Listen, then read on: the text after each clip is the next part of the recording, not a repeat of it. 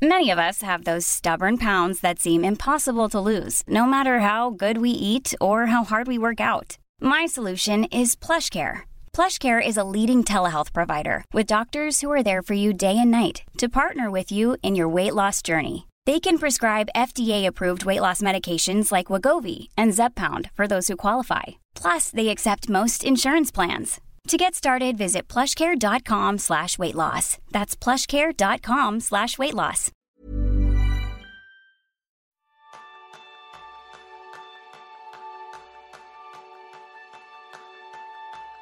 ¿Sientes con frecuencia un nudo en el estómago? ¿Te cuesta dormir bien?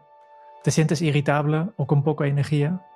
Pues quizás estás sufriendo los efectos del estrés. Y ese es el tema principal del programa de esta semana, donde aprenderás cómo gestionar mejor tu estrés con Alejandra Vallejo Ndágara. Alejandra es psicóloga, hija de psiquiatra, nieta de psiquiatra, así que su interés por el funcionamiento de nuestro cerebro, pues en fin, lo lleva en la sangre. Colaboradora habitual en medios de comunicación y también autora prolífica de docenas de libros entre ensayos de psicología, inteligencia, historia, literatura y ciencia infantil y juvenil, es diplomada y profesora del programa de Mindfulness Based Stress Reduction del Center for Mindfulness de la Universidad de Massachusetts. Es investigadora y formadora en el Instituto Coca-Cola de la Felicidad y además especialista en terapias de neurofeedback, biofeedback y EMDR, que hablaremos de eso que me genera mucha curiosidad, Alejandra. Bienvenidos a un nuevo episodio de Kenso, el podcast donde descubrirás cómo vivir la efectividad para ser más feliz. Yo soy Raúl Hernández, aprendiz en conectar con el aquí y el ahora y yo soy González, aprendiz en dedicar cada día 10 minutos a la meditación. Y bienvenida, Alejandra. Buenos días, buenas tardes, buenas noches a quien nos esté escuchando de noche. Feliz vida a todos. Empezamos bien. Ya. Em, nosotros ya hemos indicado en qué somos aprendices y nos gustaría siempre saber también nuestros invitados eh, en qué eres aprendiz. Uy, siempre, siempre el comportamiento humano de los seres humanos es lo que más me interesa y me lleva interesando desde que era pequeña. Me recuerdo en el recreo, en el colegio, eh, donde, bueno, pues los niños jugaban al fútbol, las niñas jugábamos a otras cosas. Y yo me quedaba ahí en unas, no exactamente en una esquina, pero aún jugando, siempre estaba observando. Y siempre me llamaba la atención, especialmente aquella aquel niño, aquella niña, pues que se sentían apartados, que eran más tímidos, eh, no sé, algo como que nacía en mí entender el sufrimiento que tenía ese niño, no necesariamente bien comprendido por el resto de los compañeros que, bueno, cuando un niño es niño está en lo que está, que es intentar ser aceptado y ser admitido y una vez que lo eres, pues ya como que no te fijas en otros que no lo son. Pues yo en esos otros me fijaba siempre.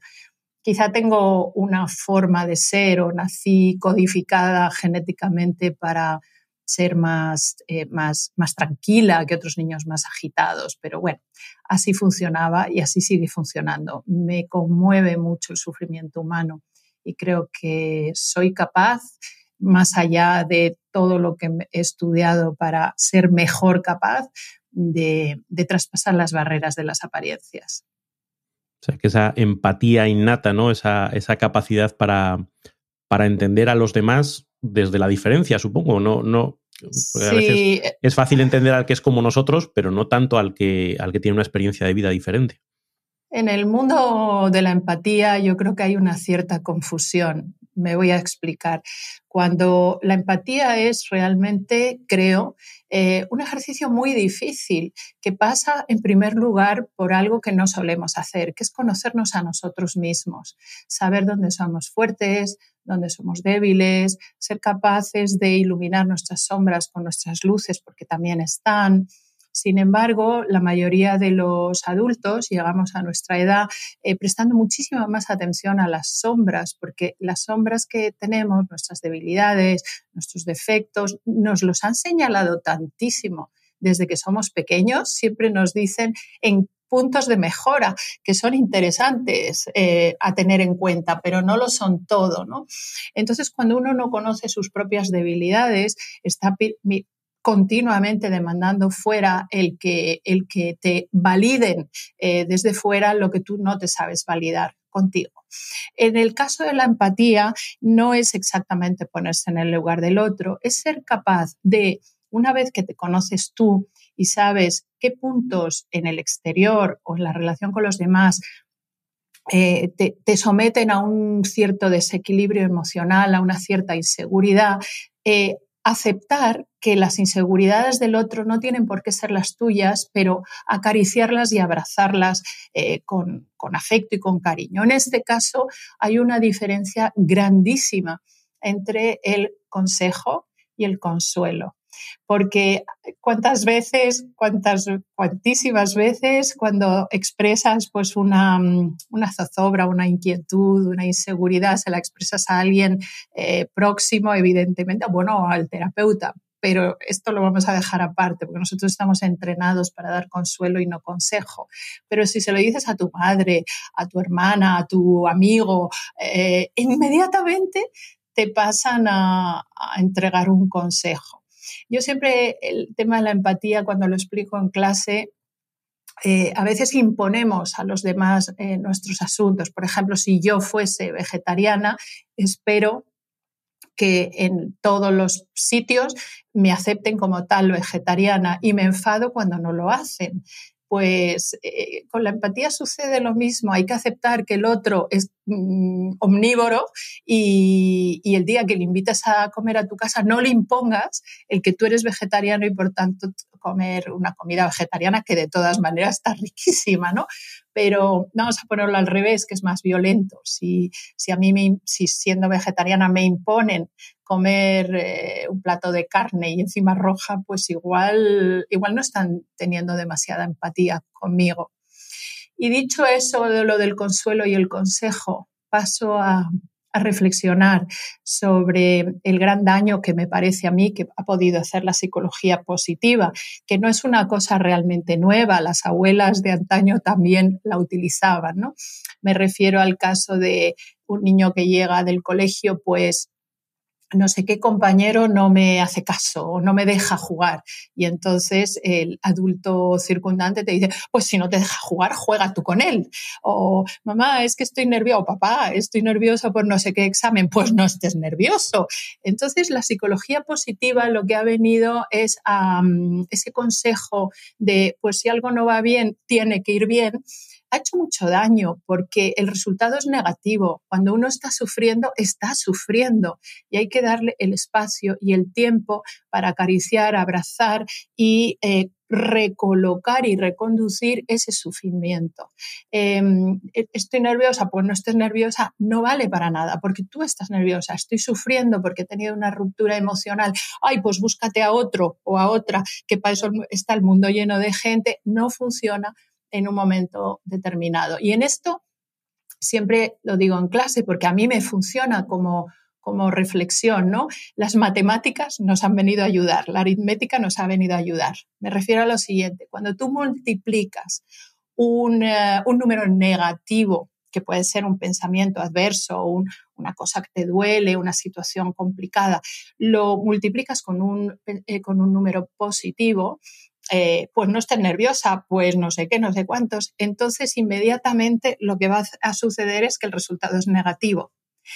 Si vamos al contrario, si multiplicas un número positivo, uy, qué feliz soy, qué bien me va todo hoy, y aparece un pensamiento negativo en ese momento, pero ya verás que esto dura poco, ya verás que esto no va a durar demasiado, enseguida el resultado también es negativo. En cambio, si multiplicas un número negativo por otro negativo, el resultado es positivo.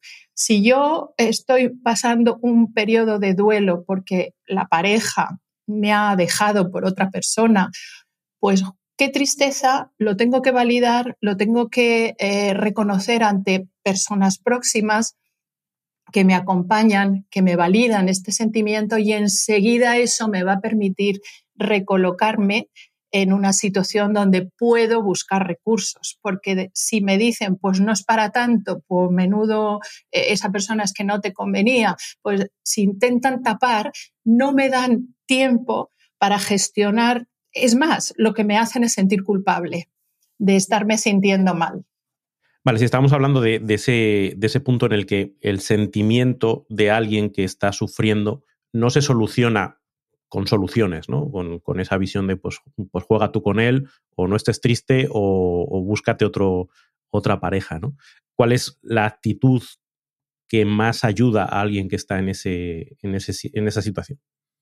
Pues en este caso la que hacemos los terapeutas, que no hace falta serlo, es simplemente acompañar a la persona en su dolor, escucharlo, decir, te comprendo, tienes que estar sufriendo un montón, eh, con todo lo que te hacen, vamos a poner en la ruptura de pareja, que casi, bueno, o, los problemas afectivos, que normalmente son los que más vemos en consulta en el ámbito de la psicología, no de la, de la psiquiatría. Podemos hablar de la diferencia que no todo el mundo la distingue, ¿no?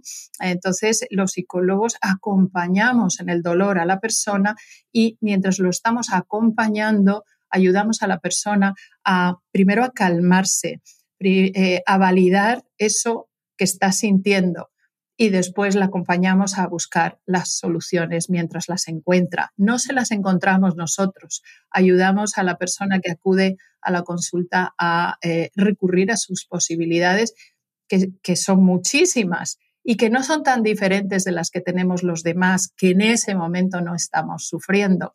Los, los, seres humanos somos muy, muy pródigos en matices, pero somos bastante predecibles. Hacemos cosas muy parecidas, sufrimos por cosas muy similares. Y ahí, Alejandra, en ese, en ese punto, eh, cómo cambia la perspectiva del que está sufriendo. Yo tengo la sensación de que cuando sufrimos lo que queremos es dejar de sufrir y a veces buscamos la solución rápida, ¿no? De que nos haga dejar de sufrir. Y claro, el, planteamiento que tú haces es, el sufrimiento está, yo te voy a acompañar mientras sufres, pero no te voy a dar eh, solución inmediata porque la solución inmediata no te, va a, no te va a evitar el sufrimiento. Como que es un proceso que tiene que, que pasar eh, ¿Cómo reacciona la gente cuando el, mensaje es ese? Decir, no, mira, no, soluciones no tengo, eh, te acompaño pero no te soluciono. Pues en este sentido mm, influye muchísimo la madurez de la persona. Eh, me refiero a lo siguiente, ¿qué es madurez? Es capaz de distinguir lo que uno quiere de lo que a uno le conviene.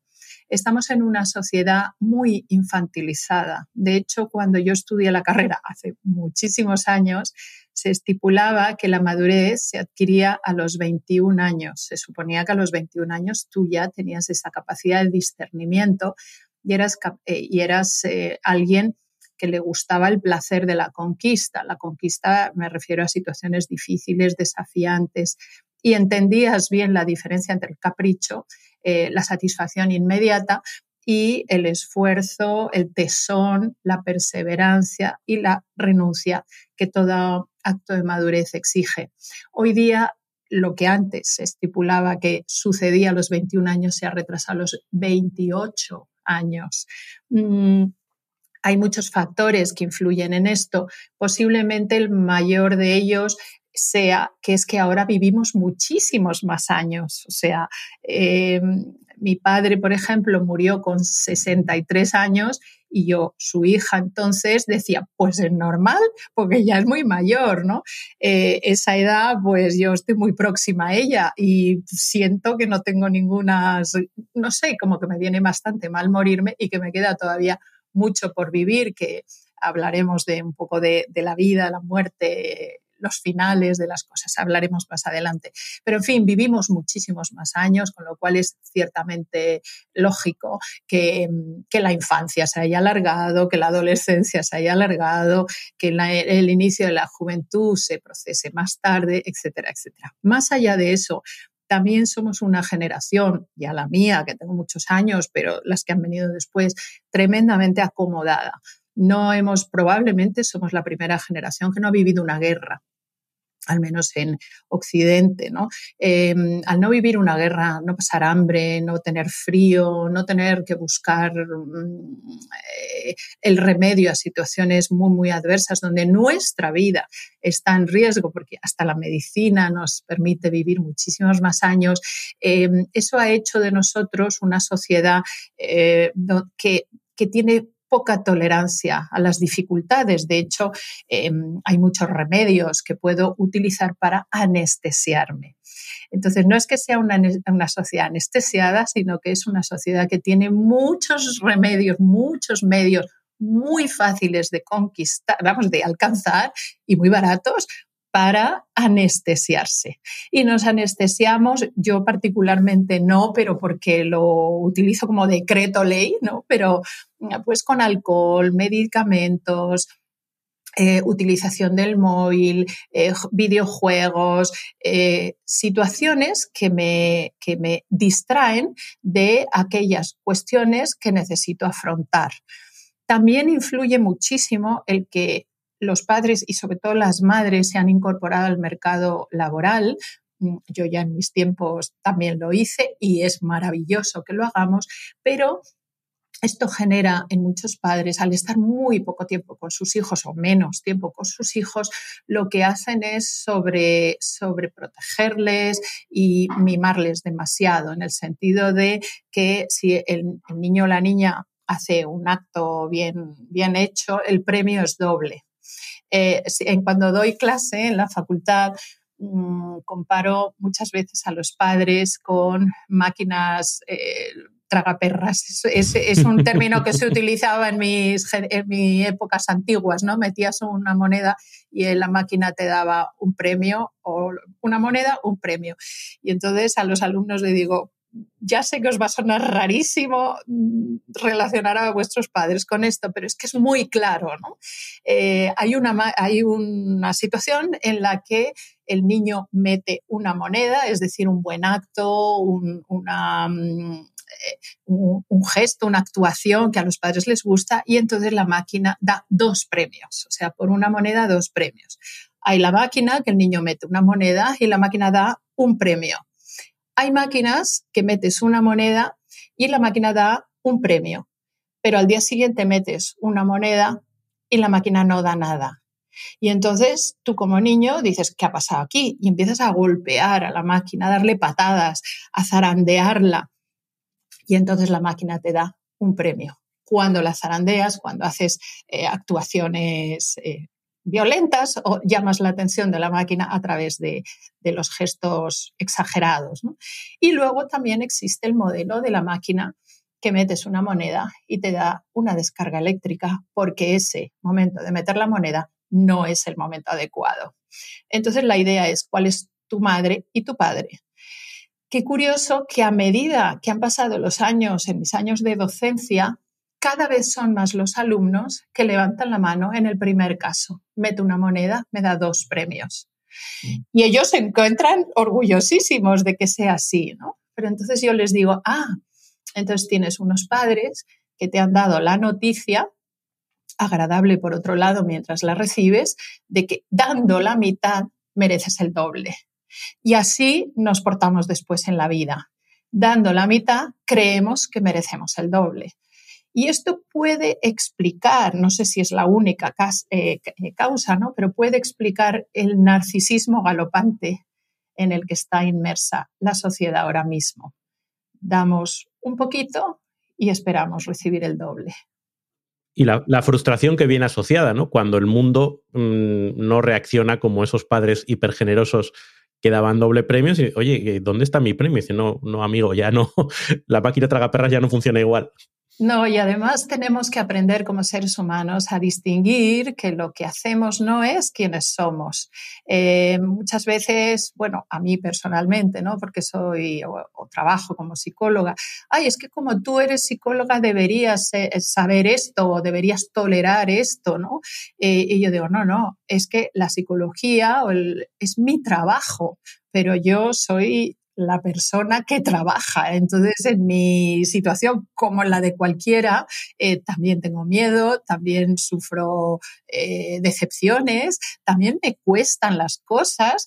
Otra cosa es que mi trabajo, eh, bueno, y entonces muchas veces confundimos lo que hacemos con quiénes somos. Esta es nuestra gran asignatura perder la noción de quiénes somos, porque efectivamente somos muy, muy, muy pródigos en matices, somos muy mm, eh, ricos en, en diferencias con respecto a los demás, pero no muchas veces comprendemos que esa, esa, riqueza que tenemos nos validan los demás por lo que ven que nosotros hacemos, pero muchas veces nosotros mismos, al no conectar con quienes somos, no damos información al otro de quiénes somos, con lo cual creemos que somos lo que los demás nos dicen porque es lo que ven, que es nuestra proyección profesional en la mayoría de los casos. Otra situación es que confundimos el éxito que podamos tener profesional o en la relación con otros con quiénes somos. Eh, y confundimos el éxito con la forma de ser. Y el éxito eh, es material, es tangible, es medible en el tiempo y en el espacio. O sea, el éxito que yo pueda tener, pues, no sé, en alguno de los libros que he publicado, no me define como persona.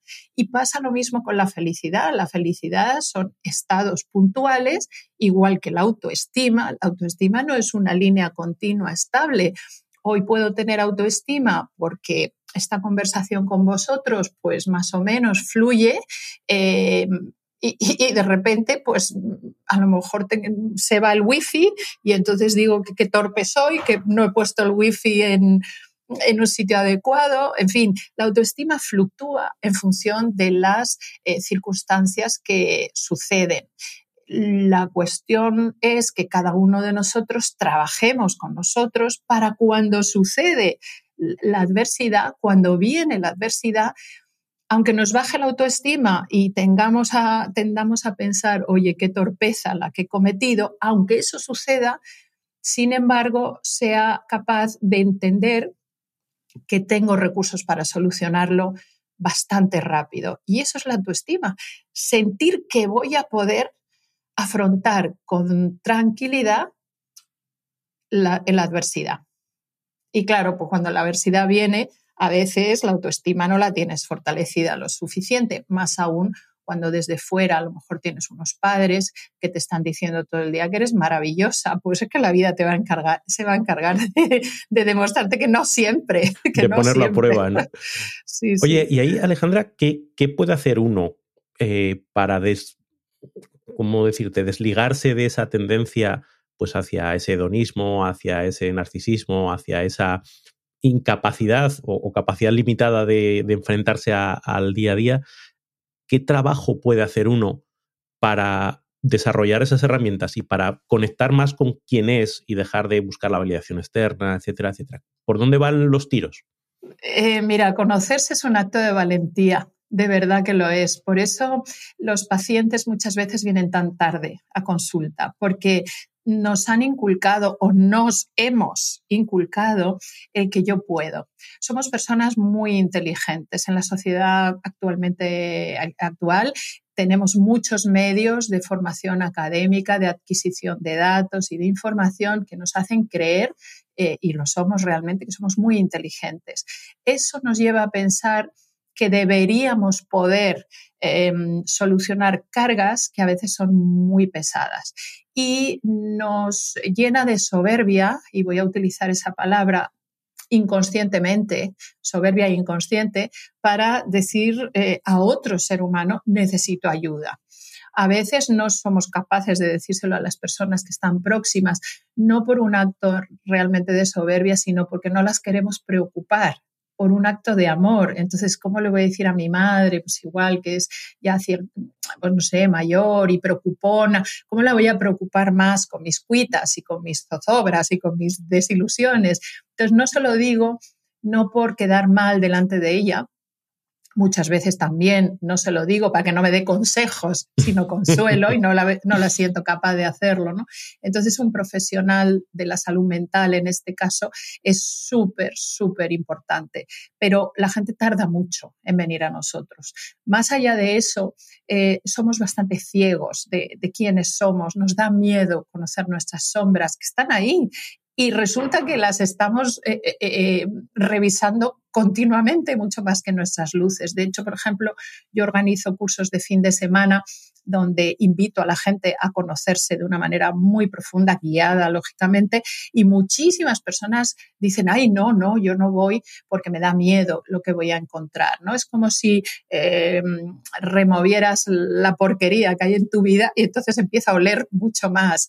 Y digo, qué curioso que naciste contigo, vives contigo, vas a morir contigo y es a la única persona a la que no quieres conocer, porque cuando vienen las personas a conocerse, descubren que tienen muchísimos más recursos de los que ni siquiera imaginaban, porque tienen la mente puesta demasiado en aquello que no funciona, en lugar de comprender que lo que sí funciona eh, te ha ayudado a vencer muchísimos eh, obstáculos del pasado. Casi todos nosotros recordamos la adolescencia, a no ser que haya sido, hayamos eh, sufrido bullying en el colegio o algo así, pero sí hay casos de bullying, sí, pero igual hay dos casos de bullying en una clase de 30. Luego mm, hay muchísimos niños que no sufren bullying y sin embargo, y tienen una adolescencia complicada porque la adolescencia forma parte de la complicación de la vida, ¿no? Y sin embargo, recordamos, a no ser que hayamos sufrido bullying, recordamos la, adolescencia con cariño, porque es la primera vez que conquistamos amigos o pandilla de verdad, es la primera vez que nos enamoramos y hacemos lo posible porque el chico o la chica de turno nos haga caso con poco éxito muchas veces o con más éxito otras veces, pero todos esos recursos que utilizamos en esa época, que eh, hay una separación psicológica de los padres porque necesitamos como seres humanos descubrir ese mundo desafiante que hay ahí fuera, el mundo de casa ya lo conocemos, llevamos 12 años conociendo el mundo de casa y después de 12 años eh, tenemos necesidad de conocerlo de fuera y qué, mejores compañeros para no hacerlo solos que, que, los congéneres. ¿no? Entonces es un momento de conquista de la atención, el apoyo, la solidaridad de los congéneres, un momento dificilísimo y sin embargo lo recordamos con muchísimo cariño.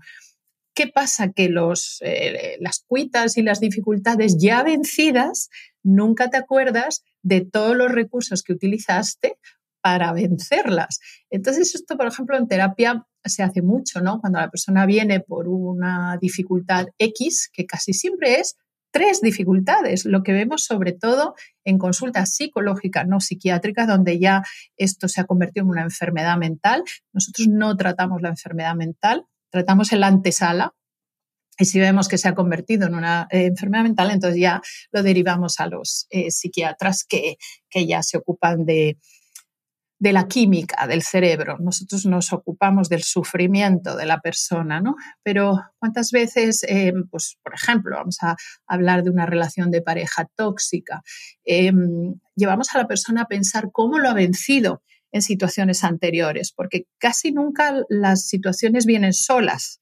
Eh, de alguna manera a veces nos enfrentamos con la eh, asignatura más difícil, pero previamente hemos tenido pequeñas aproximaciones a esa asignatura difícil.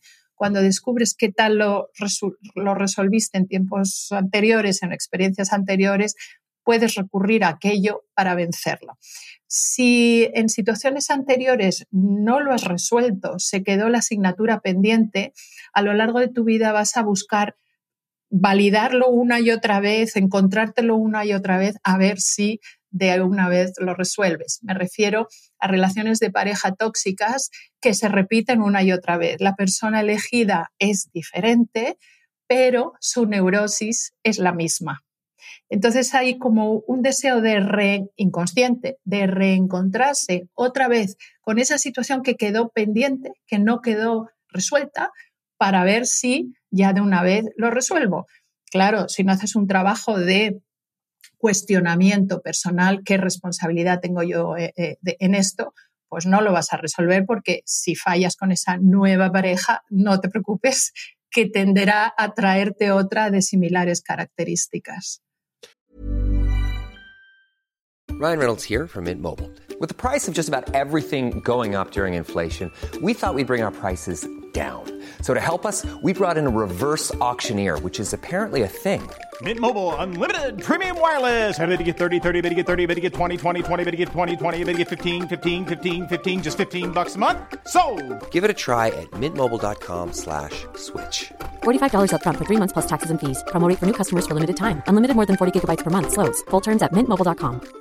Everyone knows therapy is great for solving problems, but getting therapy has its own problems too, like finding the right therapist, fitting into their schedule, and of course, the cost. Well, BetterHelp can solve those problems. It's totally online and built around your schedule. It's surprisingly affordable too. Connect with a credentialed therapist by phone, video, or online chat, all from the comfort of your home. Visit betterhelp.com to learn more and save 10% on your first month. That's BetterHelp, H E L P.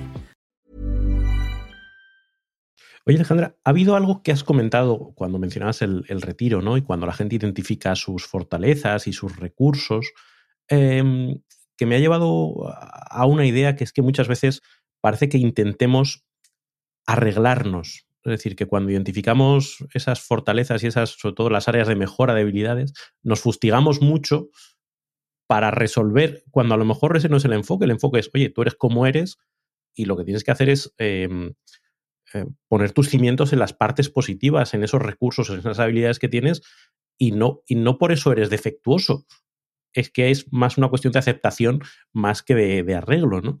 No sé cómo lo ves ese planteamiento. La aceptación mmm, no es tan fácil porque no nos conocemos. Entonces eh, nos ponemos en manos de los demás para que nos digan quiénes somos. Entonces los demás nos ven en función de lo que nosotros decidimos mostrarles, pero también los demás nos ven según las gafas con las que miran. Cada uno de nosotros estamos más atento, eh, en la mayoría de los casos, a aquellas cualidades o, o, características del otro de la que podemos aprender y que, o, o, que podemos rechazar. El ser humano en realidad es muy simple, pero nos negamos a reconocer que somos tan simples. Y además somos bastante iguales, todos estamos llenos de amor y de dolor, todos. Entonces, la cuestión de nuestras diferencias es la intensidad con la que amamos y la intensidad con la que sufrimos. Eh, la diferencia entre un defecto y un complejo, por ejemplo, es que en el complejo hiperacentuamos la dimensión del defecto, le damos muchísima más importancia de la que tiene y eso eclipsa en muchísimos casos la posibilidad de resolver el defecto, de, de matizarlo, de, mm, de difuminarlo y de que sea menos defectuoso. ¿Qué es un defecto? En la mayoría de los casos, eh, al menos en la percepción que tenemos cada uno de nosotros, un defecto tiene todo que ver con mi inadaptación a la vida y mi inadaptación al grupo. Los seres humanos somos muy, seres muy individuales y a la vez somos seres sociales. Somos los seres eh, vivos, mamíferos, más vulnerables de la Tierra porque, pues no sé, un corderito recién nacido, según nace la madre todavía con la placenta colgando, se retira, se separa de su, recién, de su cría recién nacida para que el corderito se levante con sus propios medios y vaya a buscar a su madre, se traslade a buscar a su madre para alimentarse. Eh, los seres humanos estamos dos años, dos años sin podernos, sin poder ser autónomos bueno, a los tres tampoco lo somos mucho, ¿no? O sea, pasamos mucho tiempo con una dependencia absoluta y total del cuidado de nuestros cuidadores, porque si no nos morimos, nos morimos. Hay un célebre experimento que yo lo utilizo como ejemplo muchas veces en clase.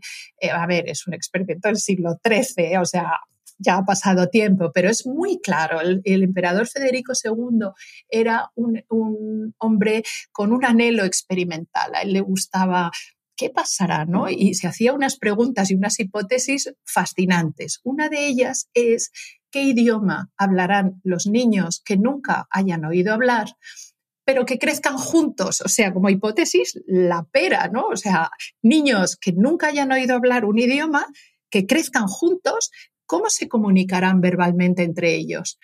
Para averiguarlo, pide a un grupo de cuidadores en un hospicio que al niño recién nacidos, todos nacidos a la vez o acogidos o recogidos a la vez, que nunca les hablaran ni les emitieran ningún gesto de cariño o sonido. Bueno, pues ¿cuál fue el resultado? Que todos los niños murieron con el experimento. Así que, y claro, pues aquello no se pudo seguir eh, experimentando, lógicamente, ¿no? Los seres humanos necesitamos a los demás para sentirnos eh, vivos y para sentirnos bien. Así que esa dualidad entre eh, ese buen equilibrio entre quién soy yo, lo que yo percibo de mí en relación a la vida y en relación al otro, es fundamental y no siempre lo tenemos bien equilibrado. A veces damos excesiva importancia a lo que piensan los demás o lo que me ha sucedido en la vida y poca importancia a mis capacidades, mm, que son, que son bastantes. Entre otras, la carga genética, de la que voy a hablar también ahora, porque es muy importante, ¿no? Eh, y esa correlación, ese buen diálogo entre quién soy yo en relación a los demás y cómo actúan los demás y la vida en mí, ese buen diálogo es la gran aventura de la vida. Esa es la vida, ¿no?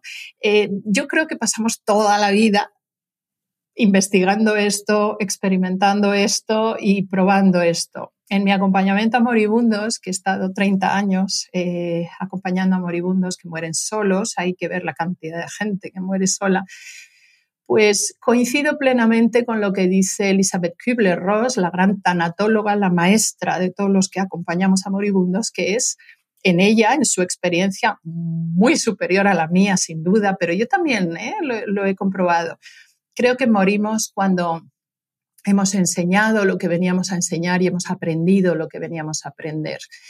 Y esto es interesante porque siempre le digo a los alumnos, vais a aprender muchísimo más y con mucho más entusiasmo y mucho más interés cuando lo que estáis aprendiendo puede servir a otros, cuando lo que estáis aprendiendo podéis utilizarlo para compartirlo con los demás. Mm, eh, cuando uno aprende para uno y porque sí, y, ya está, y aquí se acaba todo, no aprende tanto, porque no es capaz de transmitirlo. Así que fíjate que cómo integramos las cosas, pero cuando las vamos a compartir, eh, la cosa fluye muchísimo mejor. En resumen, Raúl, que me, que me he enrollado un montón, porque en mi tendencia, que, ¿cómo hacer? Pues primero, pensar que el autoconocimiento es una aventura fascinante. Yo siempre a la gente que no quiere venir a consulta, por ejemplo, me dicen los familiares, es que es que no quiere porque dice que, que para qué le va a contar a una persona sus cosas, que no, digo, planteáselo como una aventura, te vuelves una especie de Sherlock Holmes o de Indiana Jones de ti mismo, vas a buscar tu tesoro, el que llevas dentro, contigo pero que has estado ciega o ciego para verlo. Entonces es un pedazo de aventura. Ah, y como toda aventura, pues tienes que tomar muchas decisiones a veces. ¿no? Hablabas antes de qué nos distingue como seres humanos, pese a que somos bastante predecibles, somos muy únicos, pero muy predecibles. Es decir, cuando tenemos miedo, actuamos de formas parecidas, cuando miramos fijamente, cuando estamos queriendo aprender de alguien o nos enamoramos, eh, escondemos la vista cuando nos sentimos inseguros, eh, utilizamos el humor negro para eh, minimizar el poder de alguien que nos resulta amenazador nos vinculamos y, nos mostramos alegres para alguien que potencia nuestras virtudes y nos deja ser nuestra mejor versión. En fin, somos bastante predecibles, pero somos predecibles también bastante más de lo que queremos reconocer porque tenemos una carga genética bastante uniforme. Mm, y esto, esto mm, desestructura mucho a aquellas personas que piensan que todo es epigenética, es decir, todo eh, nos formamos solo y fundamentalmente por lo que sucede fuera en las circunstancias externas. Y yo digo, pues no. Y esto es una cosa que es relativamente reciente. Me refiero a que cuando yo estudié la carrera, a la carga genética igual le, le dedicábamos un cuarto de hora. Bueno, ahora casi le dedicamos un cuatrimestre porque es súper importante tenerlo en cuenta para aquellos que, que tienen hijos eh, y también auto, auto, automirarse ¿no? porque esa carga genética te abre a unas eh, posibilidades o a unos y te abre, me refiero a que te tranquiliza o tú eres bueno o te haces bueno en determinados aspectos vitales y en cambio te, mm, te pone inseguro o insegura ante otros. Entonces, la, la, carga genética se divide sobre todo en dos, em, en la energía rápida o en la energía lenta, en la extroversión o la introversión. A ver, energía rápida. Son esos niños que recién nacidos eh, son muy movidos o bien sonríen mucho y son los primeros que se ríen a carcajadas o bien lloran con, llanto irritativo, ¡ah! un llanto muy, muy, muy, muy, muy característico. ¿no? Estos niños evolucionan un poquito más adelante como personas a las que les interesa lo que pasa fuera. O sea, si fuera, hay muchos amigos, si fuera, lo que pasa fuera es lo que les interesa.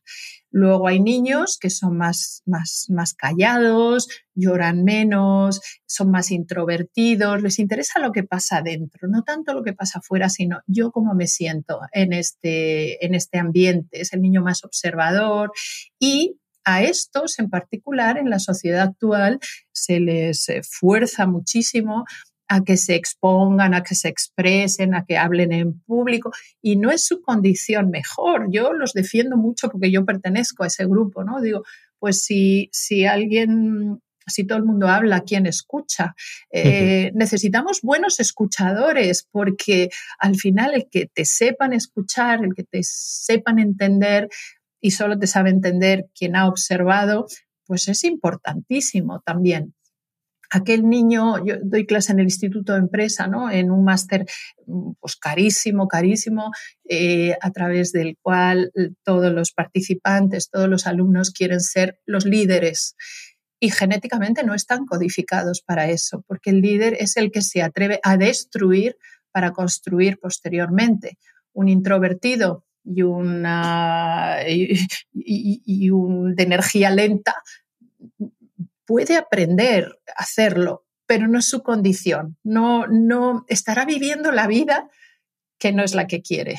Entonces, ser respetuoso con tu tendencia, porque tu tendencia te va a ayudar a ser muy bueno en tu tendencia. Y si no, estarás continuamente esforzándote y al final en el final de la vida, cuando no hay vuelta atrás, aparecerá la queja que yo, eh, como acompañante, es la que más he oído.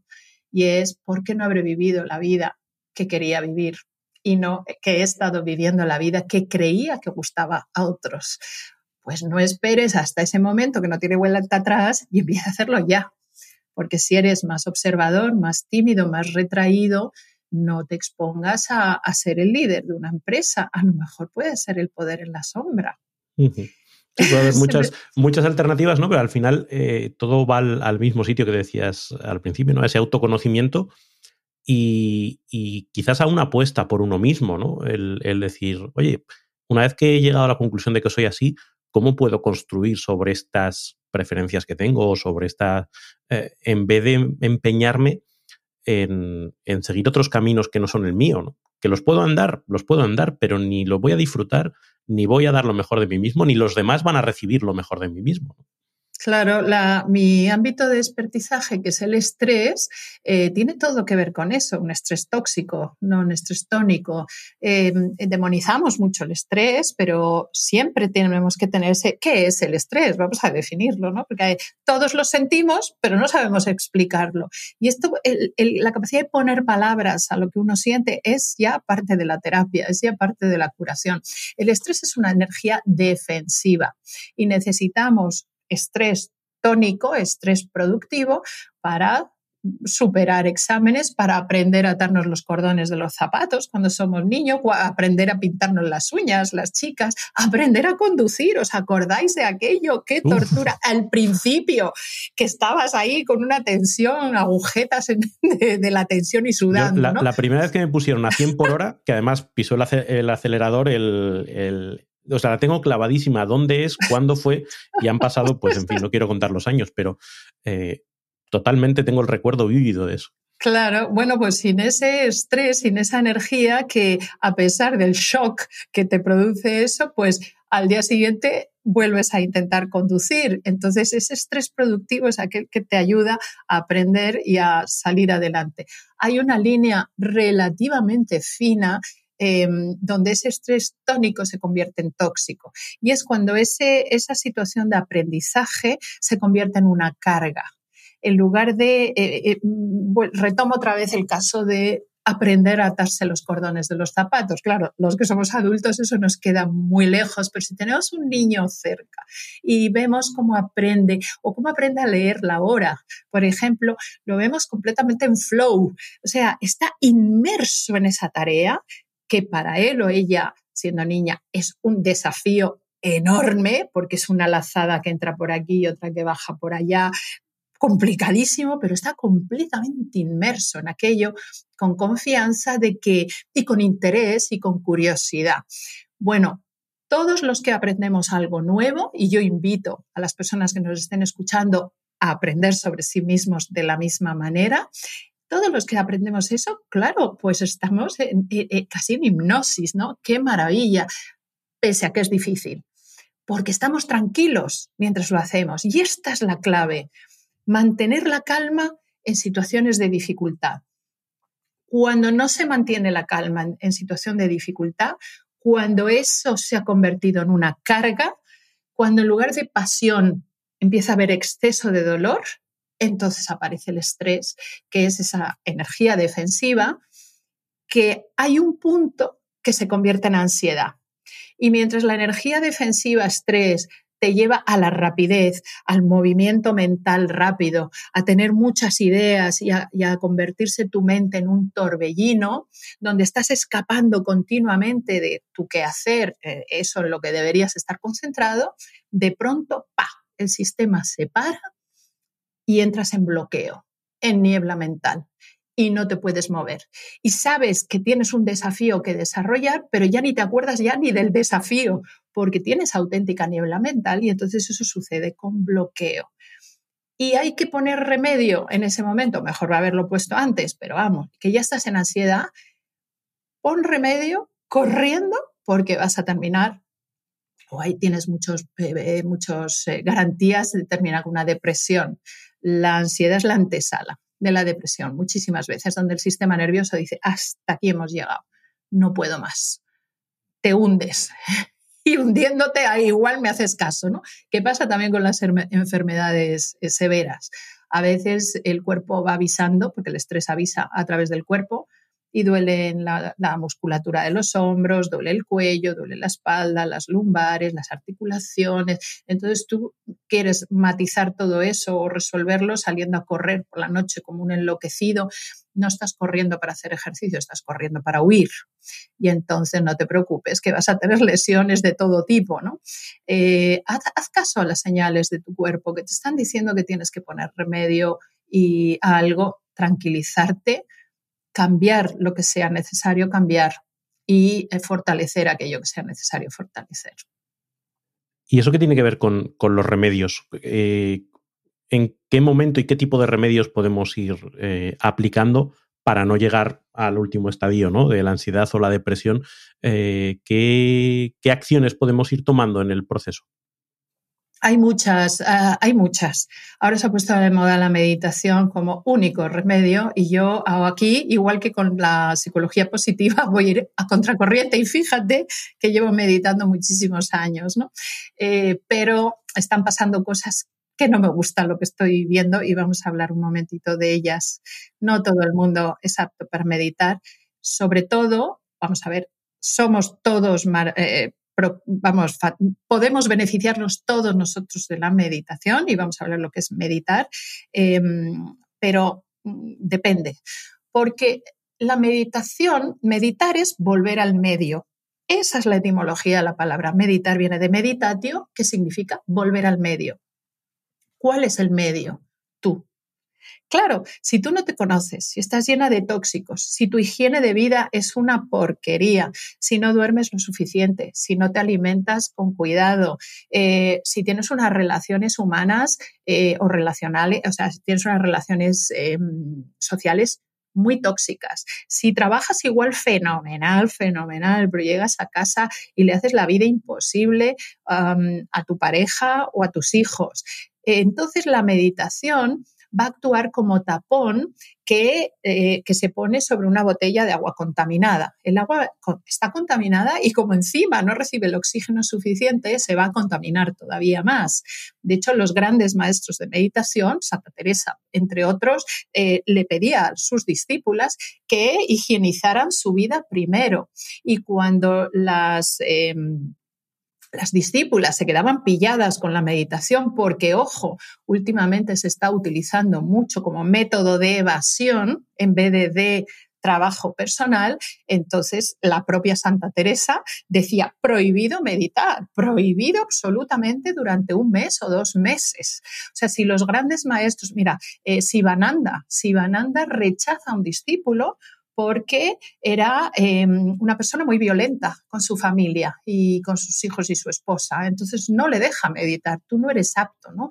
Entonces, en, todas eh, eh, las culturas y los grandes maestros han depurado mucho su vida antes y digamos que la meditación es un método para alcanzar la maestría pero la maestría significa simplemente ser capaz de mantener la calma en momentos de desafío, no dejarte secuestrar eh, por la situación y, intentar aplacar la bestia interna que todos tenemos. Todos tenemos una bestia y lo que dicen los conocedores del tema es que no te preocupes, alimenta la bestia que va a engordar. Entonces, de lo que se trata es la meditación ayuda a no alimentar la bestia. Se va a despertar, va a hacer un poquito de ruido, pero yo me, me pillo a tiempo para calmar a la bestia y poder, eh, bueno, avanzar mm, en ese... Y esto de la bestia, fíjate, me lleva a pensar en,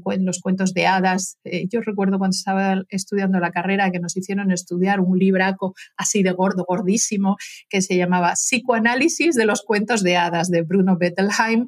Aquello decías, ay, por favor, con todo lo que tengo que estudiar, ahora me tengo que poner.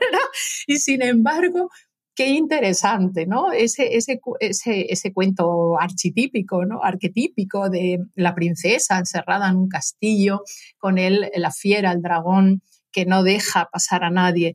Bueno, Bruno Bettelheim en, todo su análisis del asunto dice, es que esos somos los seres humanos. ¿Quién es la princesa? Todos lo llevamos dentro, es nuestra parte más frágil, más sutil, más delicada. ¿Y, y quién es el castillo donde estamos encerrados? Nuestro ego, el ego no es otra cosa nada más que ese personaje que vamos trabajando a lo largo de la vida, donde le explico a los demás, cuidado, no me quites nada, porque al ego no le gusta perder, solo le gusta ganar, ¿no? Eso lo necesitamos porque necesitamos proteger esa parte más sumamente frágil. ¿Y quién es el dragón? Es, esa bestia interna que tenemos, donde a los demás los dicen, cuidado, es ese que dice muchísimo más cuidado, cuidado, cuidado que conmigo no puedes. ¿no? Em, bueno, aquella persona, aquel San Jorge que venga a aplacar, la, no lo mata, no lo mata, lo, aplaca, le da confianza para que la princesa, esa parte de nosotros luminosa, bella, sensible, mm, divina que llevamos con nosotros, pueda emerger y pueda mostrarse. Y esto es lo que consigue la meditación, no, eh, digamos, aplaca la bestia, eh, no necesita el castillo, puede salir del castillo y lo hace sin miedo. Lo que pasa es que, claro, si tenemos el dragón, que no conocemos ni quién es ni cómo funciona, si nuestro castillo eh, es tan gordo, tan gordo y tiene unos muros tan gordos que apenas podríamos nunca salir de él, difícilmente la meditación nos va a ayudar. Y luego estamos descubriendo en el ámbito de la psicología que mm, hay cursos, retiros eh, o lo que sea de simplemente meditación, donde la gente está, lleva una vida completamente activa en el mundo profesional, muy activa mentalmente y de pronto se mete una semana entera a hacer eh, un, retiro de meditación vipassana, por ejemplo, que son 5 o 10 días sin hablar, eh, eh, levantándose a unos horarios que no son los a los que está habituado su sistema nervioso. Entonces, no es que la meditación produzca depresiones o, o brotes psicóticos, sino que si eso está larvado, puede aflorar muchísimo más allá del narcisismo espiritual, que es otra cosa en la que estamos eh, eh, viendo ahora mismo, ¿no? Los, los, meditadores, los maestros o los guías o los gurús en el fondo, algunos, no todos, por supuesto, pero algunos que no han depurado previamente su forma de ser, eh, incurren muchísimas veces en el narcisismo espiritual, que es un sistema de poder bastante peligroso y bastante alto. Entonces, cuando vayas a aprender a meditar, vigila muy bien quién es tu maestro y tu maestro, el que sea, te tiene que conocer. O sea, mm, es importante, por ejemplo, los retiros que yo hago hay consentimiento informado. No puede venir cualquiera. Eh, si tienes un trastorno de conducta, si tienes un trastorno psicológico, no te conviene venir a 48 horas de silencio, porque eso que está alarvado puede aflorar en el silencio. Sí, o sea que al final, tal y como te entiendo, la meditación es una herramienta al servicio de ese proceso de autoconocimiento, de autogestión. No, puede ser un fin en sí mismo, ni va a resolver por sí misma nada que no pueda, que no tengas que resolver, incluso con otras herramientas. Hay muchos mitos. El mayor, quizá y el más peligroso, es eh, cuando te dicen que la meditación es dejar la mente en blanco falso totalmente. La mente siempre se está moviendo. Si estuviera en blanco, estarías en muerte cerebral y sería una cosa gravísima, ¿no? Habría que darle un disgusto enorme a tu familia. Entonces, tú tienes que saber que la mente siempre se va a estar moviendo. Eh, la meditación, como tú bien dices, es una herramienta, como si yo me quiero eh, muscular, por ejemplo, o, estar bien físicamente, y entonces voy al gimnasio y agarro una pesa y hago ejercicios con la pesa. La meditación es esa pesa que te va ayudar a muscular el brazo, por ejemplo. Bueno, pues en este caso a muscular el comportamiento. Eh, ¿Cómo musculo mi comportamiento y con qué fin? Aplacar el ruido mental para precisamente, en, retomando otra vez el cuento de hadas, para que esa princesa que llevamos todos nosotros, esa princesa o, parte delicada, parte sublime, parte sagrada que hay en nosotros, pueda salir sin miedo. Y, con seguridad de ahí, ¿no? Para, fortalecer ese, ese germen que todos tenemos como seres humanos, que nos hace ser únicos em, y, digamos, siempre hay alguien a quien puedes, puede ayudarle que tú existas. Y entonces, pues, eh, ayúdale a que, a que mm, le ayude que tú existas. Depúrate como persona, eh, como persona y hagas lo que hagas, que sea para algo y para alguien. Ese es el sentido trascendental que también tiene la meditación. Pero claro, si piensas que se, va, que, se te tiene que quedar la mente en blanco, la frustración está servida. Eh, si piensas que hay que hacerlo en la postura del loto en una sociedad que es la nuestra, donde ya salimos del hospital cuando nuestra madre nos recién pare y nos sientan en una sillita, tenemos la pelvis muy poco acondicionada a, a posicionarnos en la postura del loto que en las sociedades orientales la, usan porque no tienen sillas. Entonces, nosotros sí tenemos sillas. Bueno, pues siéntate en una postura cómoda. Mejor no te tumbes porque los boicots de la meditación son dos, fundamentalmente. Uno es quedarte dormido, eh, que es una forma de me largo de aquí, porque otra cosa muy curiosa que no todo el mundo está dispuesto a admitir es que nos hacemos adictos al estrés, nos hacemos adictos a la, adrenalina, al cortisol, y entonces, claro, entras en mono cuando empiezas a meditar, te pide más, te pide más dosis, más droga, más, más movimiento, más, más, más agitación. Y esto es la antítesis de la agitación o se pretende. Entonces, eh, bueno, siéntate en una postura cómoda, que no sea tumbado en la cama, porque hay bastantes probabilidades de que te quedes dormido. Y el otro boicot es ponerte de los nervios. Enseguida te empieza a doler los hombros. O te pica todo, ¿no? Es como que sí, sí, bueno, pues hay que vencer eso, hay que vencer, hay que adiestrarse a meditar otra cosa que le pasa es que no, eh, no, no, produce efectos rápidos, eh, produce efectos muy lentos, pero merecen muchísimo la pena. Otro, otra mentira en torno a la meditación es que la meditación va a resolver tus problemas, ni muchísimo menos. Los problemas los vas a resolver tú. Lo que pasa es que te da la meditación una claridad mental porque comunica, vamos ya desde un punto de vista neurocientífico, comunica bien ambos hemisferios que te dan eh, la posibilidad de dimensionar el problema tu vida no es problemática, tu vida tiene un problema y te da la posibilidad de ver las opciones de solución. Y luego la meditación, en, lo que yo estoy súper metida ahora es en el tema de la intuición. la intuición como la más alta capacidad, dice Antonio Damasio, uno de los mejores neurocientíficos que existen en el mundo. Ahora mismo, la intuición es la más alta capacidad eh, mental que existe. ¿Qué es la meditación? Es una, la intuición es una voz muy sutil, muy puntual, muy precisa, en un determinado momento que te indica dónde está el camino de salida. Pero si no le haces caso, se va, a desaparecer porque es muy sutil y poco invasiva.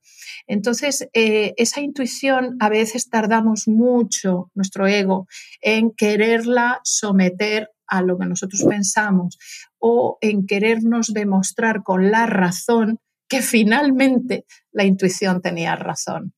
Antonio Damasio utilizo ahora como ejemplo de que cómo me atrapa el tema de la, o el interés por la intuición, es el primero que dice que la intuición es la más alta capacidad y la diferencia con la prevención. La prevención te, te, hace pensar en los límites y es importante ¿eh? tenerlo en cuenta.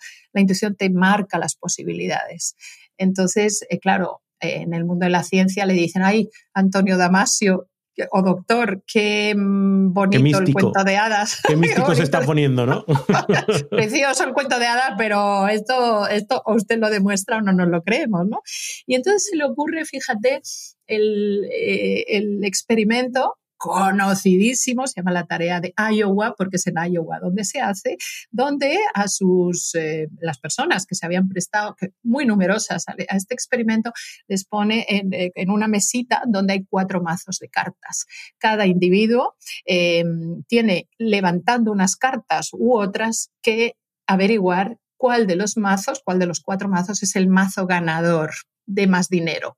En uno de los mazos, levantando cartas, pues se ganaba mucho dinero muy, muy rápido y también se perdía en mayor proporción.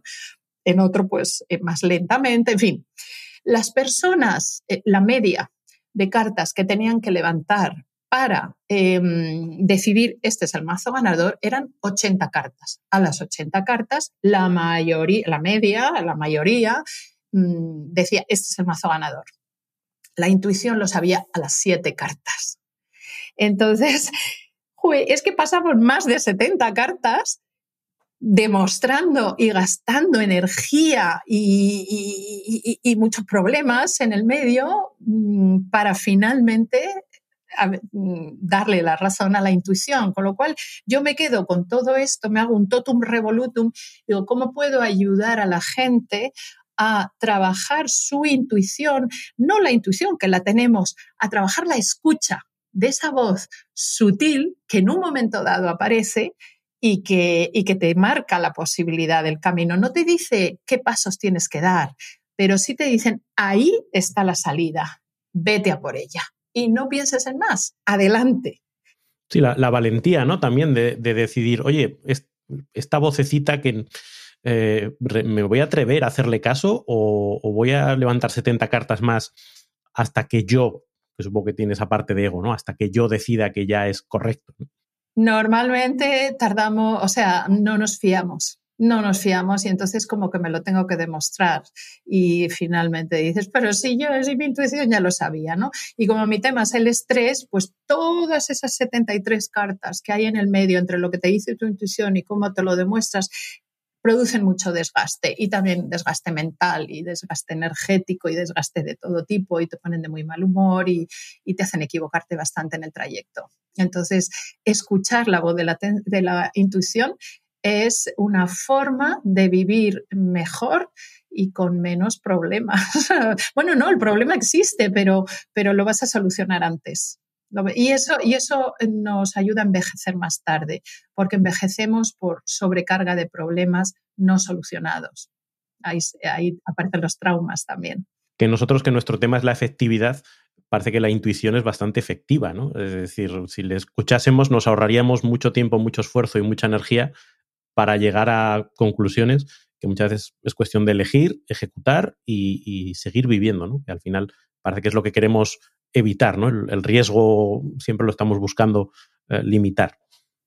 Ya, sin embargo, estamos mucho más atentos al riesgo que a las posibilidades, normalmente. Entonces, eh, cuando tomamos una acción, pensamos mucho más en el riesgo que en las oportunidades que esa acción nos permite, mm, nos está facilitando.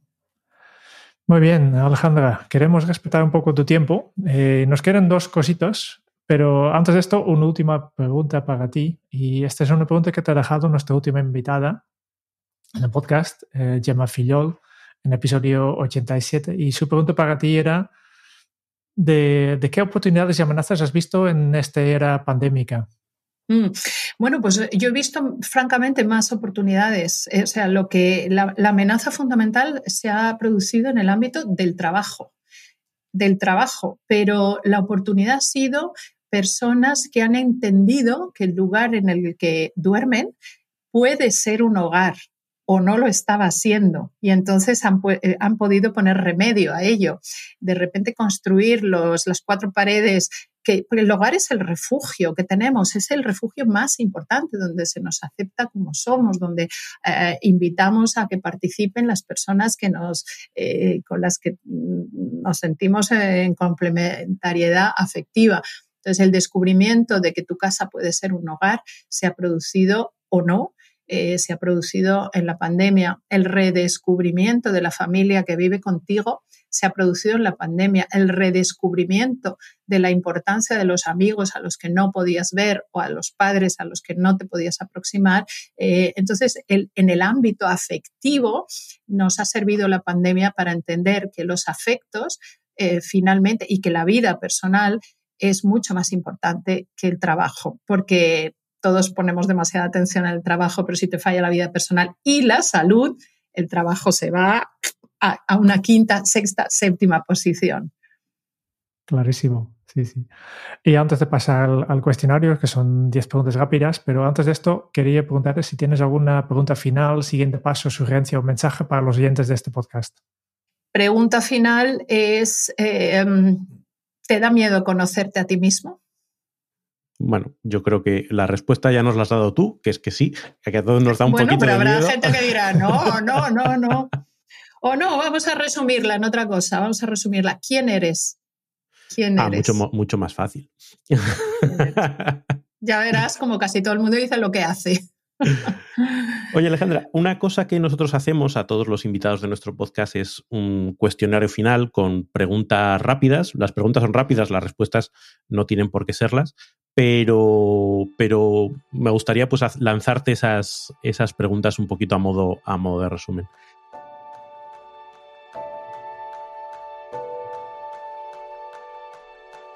Y empezamos por la primera. Si tuvieras que compartir un solo aprendizaje de todo lo que has vivido hasta ahora, ¿cuál sería? Que te vas a morir. Cada, minuto que pasa no vuelve a pasar. Así que aprovechalo al máximo. ¿Cómo se titularía tu biografía?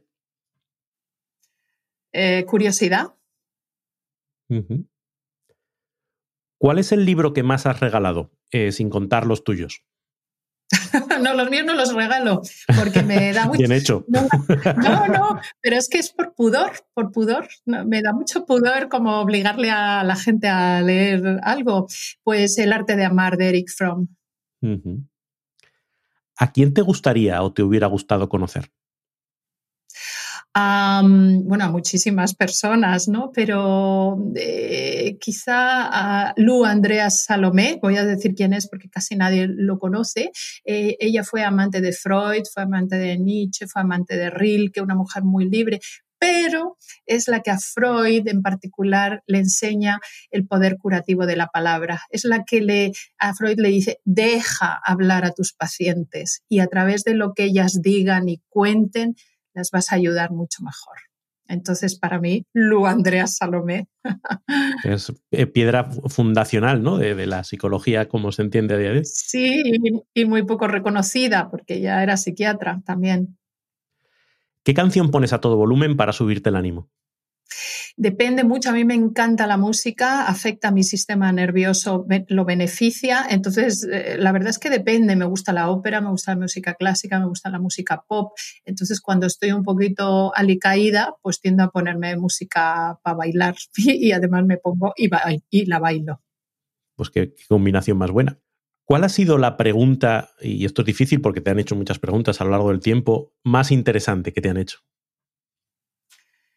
Eh, porque me ayuda a retomar otra vez la, la, cuestión ¿no? de que esto se acaba. Yo tuve un cáncer y quizá lo más importante que pasó para mí en mi transformación personal es cuando el médico me dice hay que operar urgente esta tarde. Yo, con mi ausencia de autoconocimiento en ese momento, le dije, usted se equivoca, el diagnóstico está equivocado, esa persona no soy yo, yo me siento perfectamente bien y estaba a punto de morirme. O sea que eso me ayudó a entender... Eh, eh, pues la soberbia que tenía yo en aquella época. Tenía 39 años en ese momento. ¿Qué se te viene a la cabeza cuando piensas en la felicidad? En la ternura. No, para mí no existe la felicidad si no va acompañada de ternura. Y de pasión también, o sea, de esa motivación y de esa ilusión. Quizá mm, la eh, procuro hacer las cosas con pasión, apasionadamente. Mm. ¿Qué película volverías a ver cada año? Bueno, de hecho la veo, de hecho la veo. Hay varias, hay varias, pero a mí me gusta muchísimo Doctor Sivago, eh, porque analizo bastante más de lo que aparenta ser esa película. Tiene personajes y, yo eh, me conmuevo mucho con el papel de Antonia, la mujer, Otonia, la mujer de, eh, de Omar Sharif esa persona que se queda en la sombra con un dolor terrible porque se da cuenta de que su marido se ha enamorado de otra mujer y sin embargo se mantiene a su lado y le ayuda en lo que puede. Voy a tener que revisitarla yo también. Bueno, no le había visto tantos, tantos matices. Si tuvieras que dejar un mensaje en una cápsula para tu yo del futuro, ¿qué te dirías? No, no tengo ni idea, porque precisamente yo trabajo de vivir en el presente bastante. Entonces, eh, estoy bastante contenta. Quiero decir que no. Esto se acaba y vivo lo mejor que sé y puedo en, cada momento. Eh, cultiva amigos. No todo es tan dramático. La vida no es fácil, pero es posible vivirla más o menos bien dentro de que hay unos dramas grandes, ¿no? Eh, no lo sé, no tengo ni idea de lo que pasará. Como, no sé, no tengo, no lo sé. No, no me preocupa, no es un tema que me preocupa porque a mí no me da miedo la muerte. Y igual que Gemma Fillol dejó una pregunta para el siguiente invitado o invitada, ¿qué pregunta quieres dejarle tú a nuestro próximo invitado o invitada? ¿Quién eres?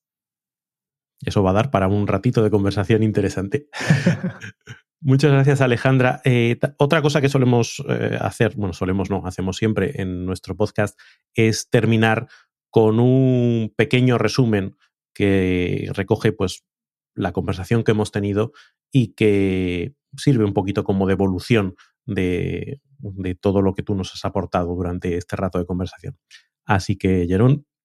A Alejandra lo conmueve el sufrimiento humano ya de pequeña, observando en el recreo del colegio, se fijaba en los niños más apartados, que no eran comprendidos por los otros niños. Alejandra nos explica que la empatía empieza siempre con conocer a nosotros mismos. Y luego, cuando quieres ayudar a otra persona, recuérdate que no es lo mismo dar consejo que dar consuelo. Explica que vivimos en una sociedad muy inmaduro, posiblemente porque vivimos muchísimos más años que antes. Ahora lo que tenemos es una generación acomodada, que no hemos sufrido de verdad. Y esto se ve con las familias con dos padres trabajando, mimamos mucho a los niños. Y esto nos da a dos tipos de padres, que son como la máquina de tragaperas. Hay estas máquinas que siempre te dan algo y la máquina que te da una carga eléctrica, porque no ahora mismo no es el momento. Lo que tenemos que hacer es fortalecer la autoestima y el autoconocimiento para así poder afrontar futuras apetencias y hacernos más resilientes. Porque muchas veces confundimos lo que hacemos con quienes somos, porque pensamos que somos lo que demás dicen que somos, y ellos lo dicen basándose en lo que hacemos. Según Alejandra, conocerse a uno mismo es un acto de valentía, pero nos cuesta a veces, porque tú has nacido contigo, vives contigo, hablas contigo, y en muchos casos eres la única persona a quien no quieres conocer. Según Alejandra, los humanos somos muy previsibles. Sufrimos todos por las mismas causas, y nos explica una dictomía, que somos individualistas y al mismo tiempo muy sociales. Necesitamos a los demás para sentirnos vivos, pero hay que buscar el equilibrio, que a veces damos demasiada prioridad a lo que los demás piensen de nosotros. Pero al final el autoconocimiento es una aventura fascinante. Mientras seas respetuoso con tu tendencia personal y no intentes usar un molde que no te encaja. Alejandra también nos ha hablado del estrés. El estrés dice que es una energía defensiva, que necesitamos el estrés productivo para superar retos como, por ejemplo, pasar un examen. Y aprendemos y el día siguiente lo volvemos a probar. Pero hay una línea fía para pasar el estrés tóxico, que este estrés que te deja bloqueado. La clave para superar el estrés es mantener la calma en situaciones de dificultad, porque si no entras en la niebla mental, el bloqueo y la ansiedad. Lo bueno es que el estrés siempre avisa a través del cuerpo, dolores, tensiones, y por tanto debes hacer caso a estas señales del cuerpo, escucha tu cuerpo. Y una solución habitual que hemos visto para combatir este estrés es la meditación. Pero ojo, que no todo el mundo es apto para meditar, aunque todos nos puede beneficiar. Según Alejandra, meditar es volver a medio, es decir, volver a ser tú mismo. Pero si tu vida tiene grandes problemas, la meditación puede funcionar como un tapón, que no deja salir a estos problemas. La meditación simplemente es una herramienta al servicio de este proceso de autoconocimiento. Y hemos desmontado muchos mitos sobre esta meditación. La meditación no te va a resolver tus problemas. La meditación no te da resultados inmediatos. Y además no hay que sentarse al suelo en una posición incómoda para hacer en la meditación de verdad. Y finalmente Alejandro nos ha hablado de intuición, esta voz sutil que escuchamos poco, porque muchas veces tu intuición ya sabe qué está pasando antes de que la lógica lo pueda explicar. Hacemos muy poco caso a esta voz de la intuición y deberíamos, escucharlo mucho más. Alejandra, como psicólogo, dedicas mucho tiempo a escuchar a otros, porque para que alguien pueda enseñar, necesita gente que lo escuchen. Nos has dicho que faltan buenos escuchadores y nosotros te hemos escuchado para aprender de ti. Muchísimas gracias, Alejandra, por todas estas enseñanzas. Gracias a vosotros. Alejandra, ha sido un verdadero placer eh, escuchar eh, la multitud de, ideas y de hilos que nos, has, que nos has lanzado y que dan para, mucho, para mucha reflexión y para mucho trabajo. Así que estamos muy agradecidos por esta, por esta conversación. Muchas gracias por escuchar el podcast de Kenso. Si te ha gustado, te agradeceríamos que te suscribas al podcast, lo compartas en tus redes sociales o dejes tu reseña de 5 estrellas para ayudarnos a llegar a más oyentes. Y si quieres conocer más sobre Kenso y cómo podemos acompañarte a ti, tu equipo o tu organización en el camino hacia la efectividad personal, puedes visitar nuestra web kenso.es te esperamos la semana que viene en el próximo episodio del podcast de Kenso, donde Raúl, Quique y Jerún buscarán más pistas sobre cómo vivir la efectividad para ser más feliz. Y hasta entonces, ahora es un buen momento para poner en práctica un nuevo hábito Kenso. Pregúntate quién eres y si no tienes la respuesta clara, adéntrate en la aventura de conocerte a ti mismo. Nos escuchamos muy pronto. Muchas gracias, Alejandra. Gracias a vosotros. Gracias a todos. Chao.